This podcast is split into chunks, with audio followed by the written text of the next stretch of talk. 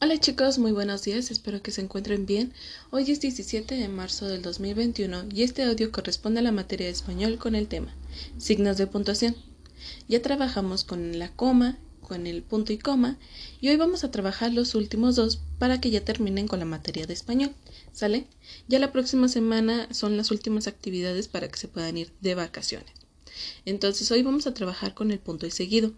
El punto y seguido, la función que tiene este es que se emplea cuando se acaba una oración, pero el texto continúa todavía en la misma línea. Cuando terminamos a lo mejor una idea, le ponemos el punto, pero seguimos hablando de la misma información, pues podemos seguir en el mismo párrafo. Si no, tendríamos que ya poner el punto y aparte. Este punto y aparte significa que has terminado esa idea y que en otro párrafo vas a empezar a hablar quizás de la misma información pero con otras ideas. ¿Sale? Entonces, esos son los dos puntos que estamos trabajando, el punto y seguido y el punto y aparte, los cuales se escriben de la misma manera. Sin embargo, recuérdenlo, lo que los va a diferenciar es que cuando nosotros colocamos el punto y seguido en la posición número 2, este va a continuar todavía la información en el mismo renglón.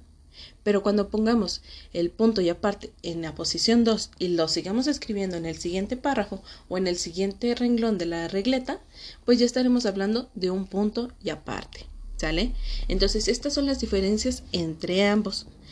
Uno, que seguimos trabajando en la misma línea de información y el otro es que terminamos una información, ideas y nos pasamos al siguiente renglón de la, de la regleta o, nos, quitamos la macro regleta de donde estamos escribiendo, nos pasamos a la otra o si estamos utilizando la máquina Perkins le damos para abajo, ¿sale? Entonces, estos son los dos puntos que vamos a estar trabajando el día de hoy. Les digo, se escriben en la misma posición, que es el 2. Sale el punto 2.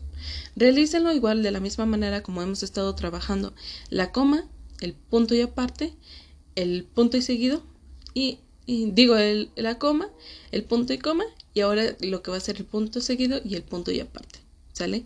Que es practicarlo primero en su cuadratín, luego con la macro, con la regleta o con la máquina Perkins y después van a tener que escribir algunas oraciones que ahí se les menciona. Completas. Si dice, mi tía llegó esta noche a la ciudad, sería punto. Yo acompañé a mi papá a recogerla. Y en el otro, ustedes van a tener que trabajar algunas afirmaciones de la misma manera. ¿Sale? Entonces diviértanse realizando esas actividades y cualquier duda estoy en WhatsApp.